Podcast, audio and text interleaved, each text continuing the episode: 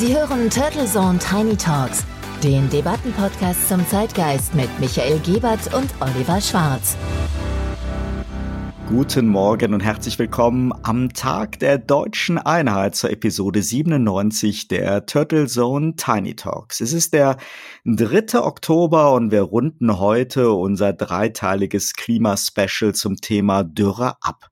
Schön, dass Sie auch an diesem Feiertag wieder mit dabei sind. Mein Name ist Oliver Schwarz und mit mir am Start ist mein geschätzter Co-Host Dr. Michael Gebert. Ja, servus Oliver. Oh ja, denn seit 22 Jahren begehen wir diesen 3. Oktober als Nationalfeiertag und dies ist Kleine Anekdote am Rand, der einzige Feiertag auf Grundlage von Bundesrecht. Ansonsten sind auch Feiertage, wie so vieles, natürlich Ländersache in unserem föderalen System. Was aber keine Ländersache ist, sind die Dürrephänomene, die wir ja in diesem Sommer ganz besonders stark gespürt und erlebt haben. Und meteorologisch sind wir zwar bereits seit Anfang September im Herbst, kalendarisch genau seit zehn Tagen, aber damit ist das Thema Dürre ja auch nicht ausgestanden. Es ist ein weltweites Phänomen, das periodisch auftritt und bislang laienhaft ja eher in den Regionen verortet worden ist, in denen Regenfälle äußerst selten sind oder denen mit einem ausgeprägten Kontinentalklima, also mit sehr kaltem Winter und sehr warmen Sommer. Doch nun hat es auch uns getroffen. Wir haben in den letzten beiden Episoden von Turtle Zone Tiny Talks über die Weltgeschichte der Dürrekatastrophen gesprochen, über Ursachen und Folgen und welche Rolle wir Menschen dabei spielen. Ja, und dies auf keinen Fall irgendwie kleinzureden.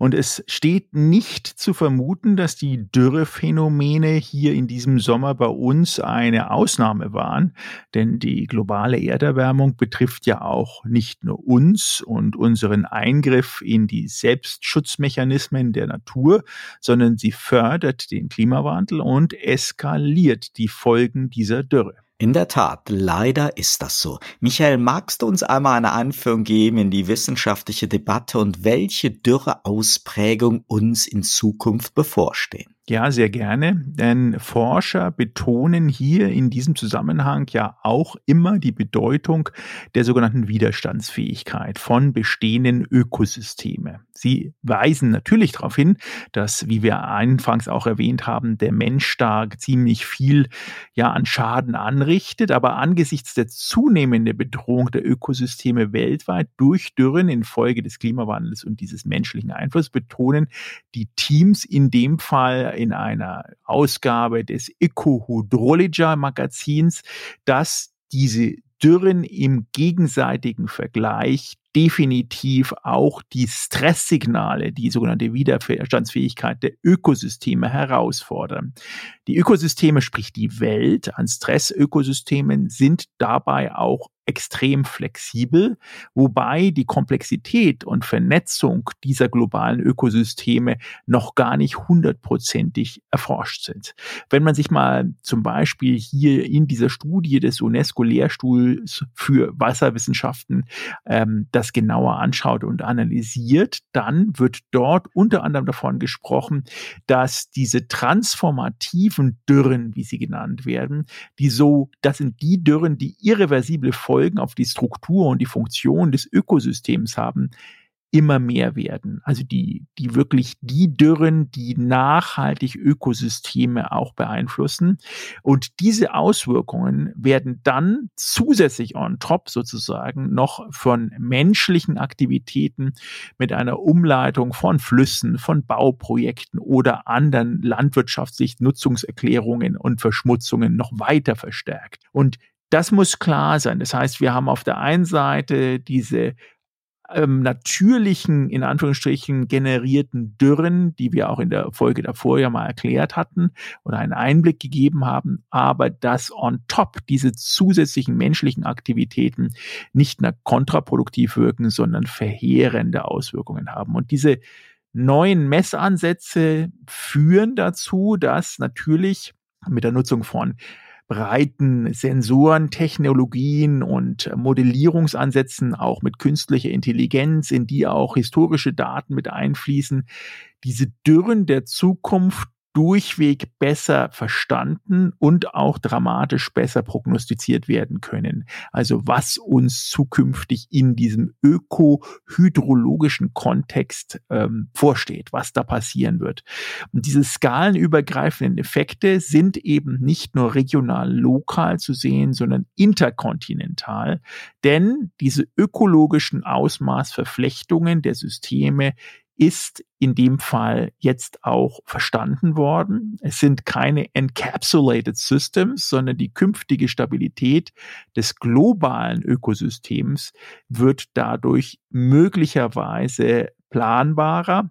Man muss auch klar feststellen, die Wissenschaftler sind da natürlich auch mit einer gewissen Trockenheit ausgerüstet, die sagen, naja, am Ende des Tages schadet es zwar dem Planeten, aber noch mehr schadet es dem Menschen selber, denn der Planet wird durch entsprechende Dürrephasen zwar in diesen Stress äh, beziehungsweise in den Stresscast auch gebracht, aber er wird es überleben. Die große Frage ist, werden es dann auch wirklich die Menschen überleben, weil wir ja in unserem Lebenskorridor, in dem wir sehr gut leben und überleben können, doch eine doch sehr, sehr begrenzte ähm, Strapazierfähigkeit haben, bei welchen Temperaturen und mit welchen entsprechenden Ausstattungen zum Thema Wasser, Wassermangel, Sauerstoff, Reinheit des Wassers wir auskommen und überleben können.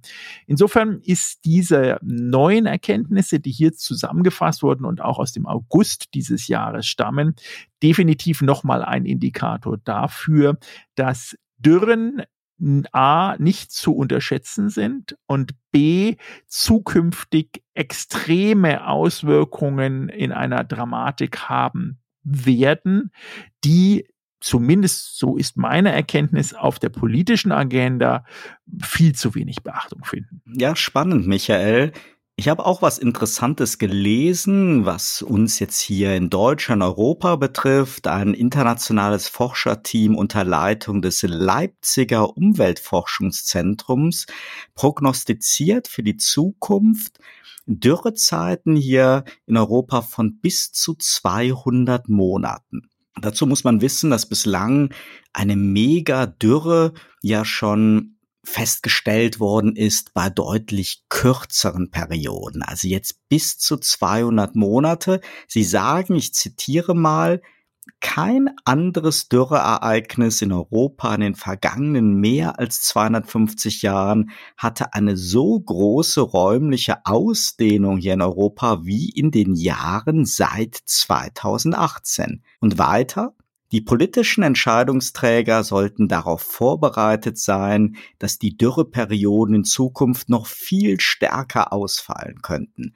Vor allem für die Agrarpolitik sollte das ein Weckruf sein, sich mit geeigneten Maßnahmen gegen den drohenden Wassermangel auseinanderzusetzen. Zitat Ende. Die Zitate stammen von Dr. Oldrich Rakowetsch und Dr. Luis Samaniego.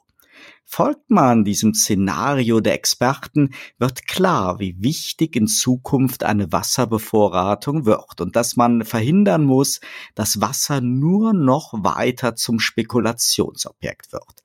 Die Forscher sprechen von früher im Vergleich kalten Dürren und regen an, verstärkt auf die Zucht von hitzeresistenten Pflanzen zu setzen und auf ausreichende unterirdische Wasserreservoirs und auf intelligente Bewässerungssysteme, wohlgemerkt für Deutschland und Europa.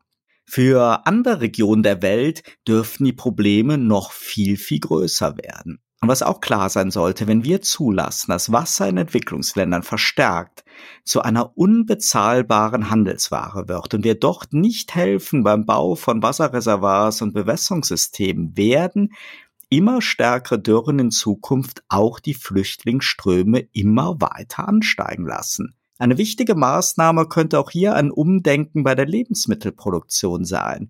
In vielen armen, von Dürre bedrohten Ländern wurde die Landnutzung ja umgestellt, um für den Export in unsere Supermärkte begehrte Erzeugnisse anzubauen. Diese Verdienstchancen sind natürlich verlockend, aber auch eine Problemspirale, denn der Boden wird überstrapaziert und die Menschen müssen immer öfters selbst in eigentlich Agrarregionen ihre Grundnahrungsmittel dann wieder teuer importieren.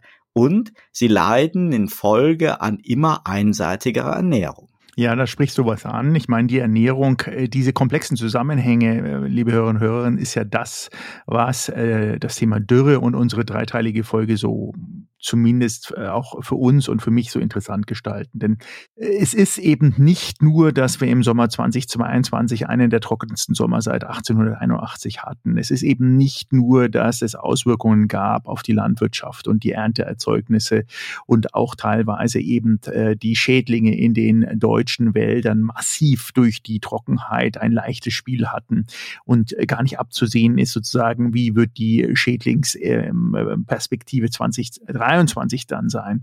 Nein, es ist viel, viel mehr, die äh, weiterhin auf speziell Hochleistungslandwirtschaft, ähm, aber auch Hochleistungsbodennutzung ausgelegten Perspektiven wirtschaftlich, die gerade in Flächen deckenden und in dem Fall auch in dem Deutschland ja ein, ein auch landwirtschaftlich gut, gut explorativ erschlossenes Land ist, ähm, extreme Folgen haben werden. Denn wenn Wasser zur Mangelware wird, dann ist es natürlich alles andere als sozial empathisch oder sozial verträglich. Dann wissen wir ja, glaube ich, alle, wer da am ersten Tag erstmal das Wasser bekommt und wer eben kein Wasser bekommen wird. Und wir sehen es ja bereits seit Jahren und Jahrzehnten an den großen Konzernen, auch in USA, die teilweise wasserarme Regionen quasi leer pumpen und sich dann wundern, wenn äh, Jahre später dort kein einziger Baum oder kein Pflänzchen mehr fällt. Und glaubt man den Helmholtz-Institut von unserer Ausgabe Nummer 95,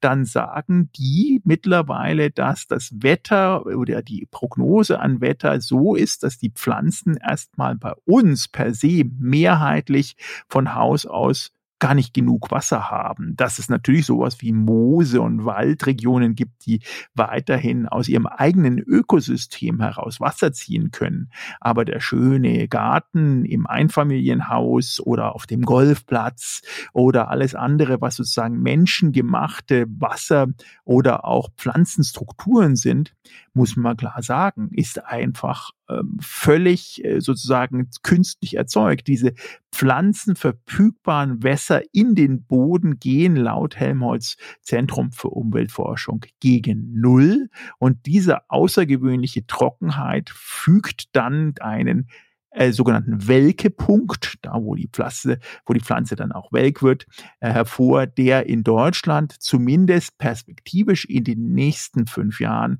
bei knapp 97 Prozent liegen wird. Sprich, 97 Prozent aller wasserintensiven Pflanzen ist per se, wenn wir nicht künstlich nachgießen, welk und eigentlich nicht mehr anbaubar. Fassen wir also nochmal zusammen. Dürreperioden von bis zu 200 Monaten, die Forscher für die Zukunft auch in Europa prognostizieren, sind Megadürren in einer neuen verschärften Ausprägung. Der verantwortliche Umgang mit Wasser Du hast es gerade völlig richtig beschrieben, Michael, wird dabei immer, immer wichtiger. In drei Episoden haben wir, liebe Hörerinnen und Hörer, nun das Thema Dürre von verschiedenen Seiten beleuchtet und relevante Debattenaspekte aufgegriffen. Auch ohne die plakative Wortwahl von Katastrophenszenarien bleibt, glaube ich, festzuhalten, dass die Auswirkungen des Klimawandels, aber auch die Auswirkungen unserer landwirtschaftlichen und industriellen Eingriffe in die Natur, im Hinblick auf Dürrephänomene massiv sind und die Folgen für Menschen, Tiere und Natur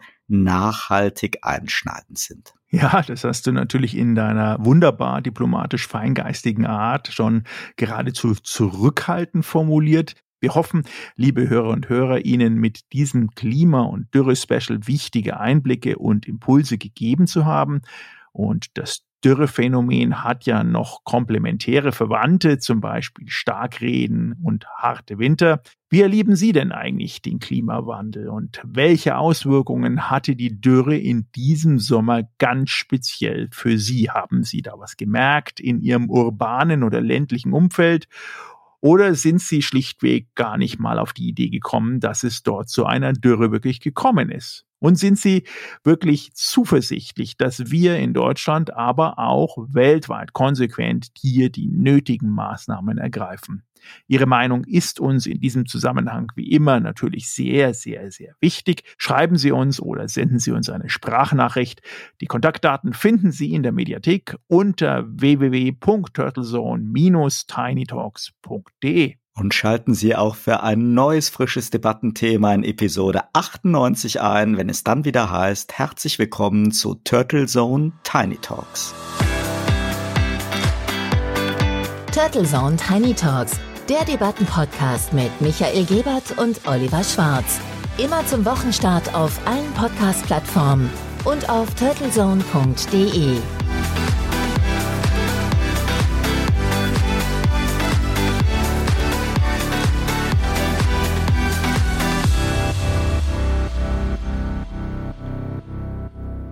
Dieser Podcast wird Ihnen präsentiert von Visual Communications Experts. Wir bringen Sie auf Sendung. Video, Livestreaming, Webinare und Podcasts. Ihre Experten für Audio und Video in der Unternehmenskommunikation. Weitere Informationen unter www.visual-communications-experts.com. Für Werbung in diesem Podcast oder eine Sponsoring-Partnerschaft wenden Sie sich bitte an Turtle Media unter 0721 977 907 15.